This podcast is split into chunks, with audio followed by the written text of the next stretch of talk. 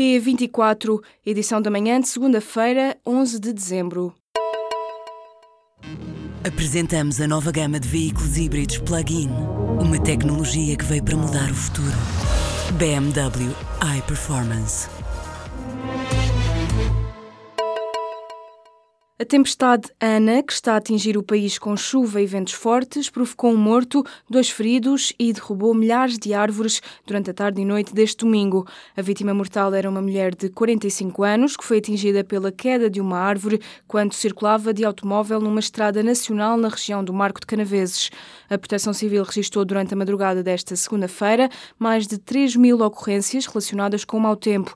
Houve quase 2 mil quedas de árvores, 340 inundações e 34 deslizamentos de terras.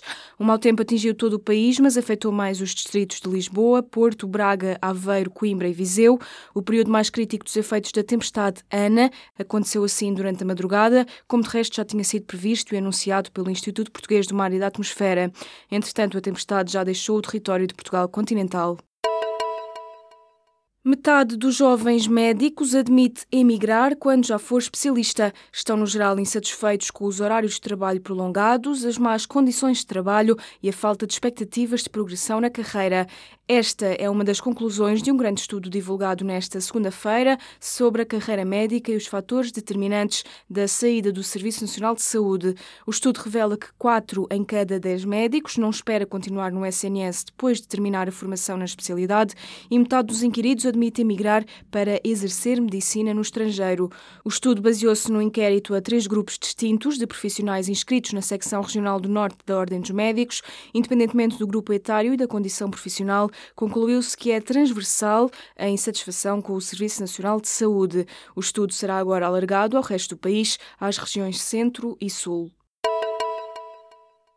A Presidente do Conselho de Supervisão do Banco Central Europeu tem neste momento uma preocupação principal: reduzir a exposição ao crédito mal parado da Banca Europeia. Em entrevista ao Jornal Público, Daniel Nui avisa que os bancos não devem chegar à próxima crise com o principal legado da anterior, o crédito mal parado. A responsável máxima da entidade encarregue de supervisionar o setor bancário da zona euro diz que vai haver uma próxima crise porque há sempre uma nova crise, diz. Em relação ao setor bancário português, Nui afirma que a plataforma para a gestão do mal parado pode ser uma ajuda, mas avisa que ainda não está onde gostaria de ver. A entrevista completa à Presidente do Conselho de Supervisão do BCE pode ser lida no site do Público. O Ministério do Trabalho e a PJ estão a investigar o caso Raríssimas, a associação que recebe subsídios do Estado e que está acusada de desviar dinheiro para fins pessoais. Numa reportagem da TVI transmitida no último sábado, a presidente da instituição de apoio a pessoas com doenças raras, Paula Brito e Costa, foi acusada de gastar dinheiro da associação em vestidos, viagens e outros gastos pessoais. A Raríssimas reagiu neste domingo em comunicado na página de Facebook, que entretanto ficou indisponível, afirmando que as acusações são insidiosas e baseadas em documentação apresentada de forma descontextualizada. Entretanto, em declarações ao jornal I, publicadas nesta segunda-feira, o deputado do PSD, Ricardo Batista Leite, que há duas semanas aceitou o cargo de vice-presidente da associação, afirma que não teria aceitado caso suspeitasse de alguma irregularidade e que vai decidir se assume ou não funções na Raríssimas.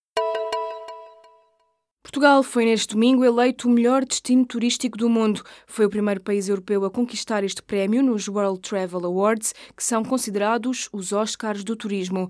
Em comunicado, a Secretaria de Estado do Turismo destaca que na Europa apenas as cidades de Londres e Paris já receberam este prémio e que o Dubai é o destino que mais vezes foi distinguido com o galardão, seis vezes no total. Destaque também para a Parques Sintra, uma empresa de capitais públicos que venceu pelo quinto ano consecutivo na categoria de melhor empresa do mundo em conservação.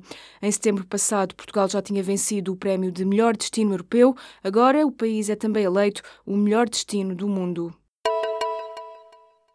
Nas palavras do primeiro-ministro israelita, quanto mais cedo os palestinianos assumirem que Jerusalém é capital de Israel e não de qualquer outro povo que não judeu, mais cedo haverá paz. Benjamin Netanyahu falava neste domingo ao lado do presidente francês. Já Emmanuel Macron pedia gestos corajosos a Israel para sair do atual impasse, como a suspensão da expansão dos colonatos na Cisjordânia. Mas Netanyahu mostrou-se pouco disponível para cedências.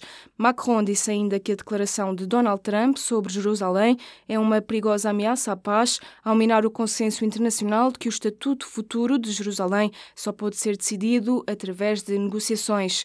Na última semana, o presidente dos Estados Unidos reconheceu Jerusalém como capital de Israel, tendo mudado para essa cidade a embaixada norte-americana no país. O Tribunal Administrativo e Fiscal de Sintra não aceitou mais uma tentativa do ex-presidente da Câmara Local, João Justino, para evitar a demolição parcial ordenada pelo Ministério do Ambiente há 15 anos de uma enorme moradia construída ilegalmente pelo antigo autarca da Serra de Sintra.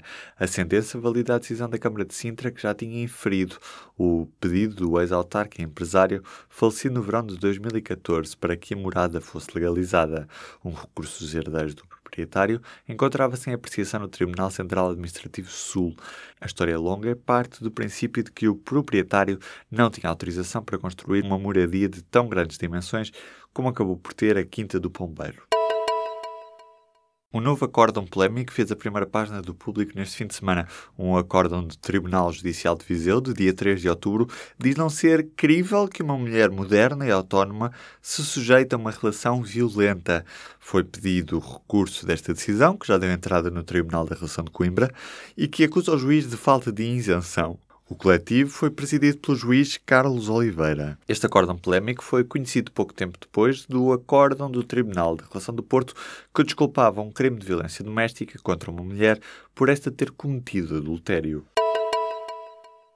Os esforços de cooperação entre Portugal e Cabo Verde para ajudar o país africano a rever o regime fiscal e reforçar o sistema financeiro evitaram que Cabo Verde fizesse parte da lista negra dos offshores publicada pela União Europeia. O governo cabo-verdiano de Ulisses Correia Silva assumiu compromissos concretos e calendarizados já para 2018 e 2019, carimbando assim os critérios mínimos exigidos pela União Europeia para ficar fora desta lista. Isto ao contrário de Macau, que acabou mesmo por entrar na lista de paraísos fiscais.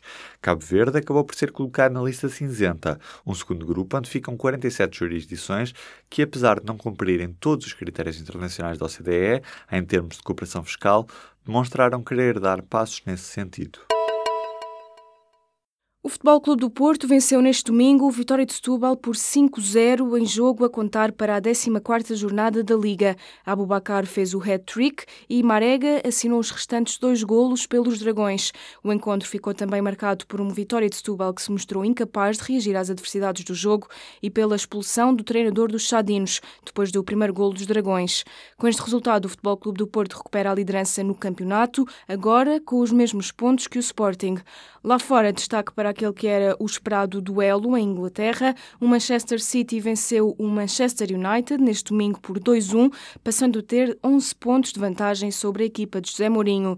O City, liderado por Pep Guardiola, aproxima-se mais da conquista do título inglês de futebol, tendo batido também o recorde de vitórias consecutivas na mesma época na Primeira Liga.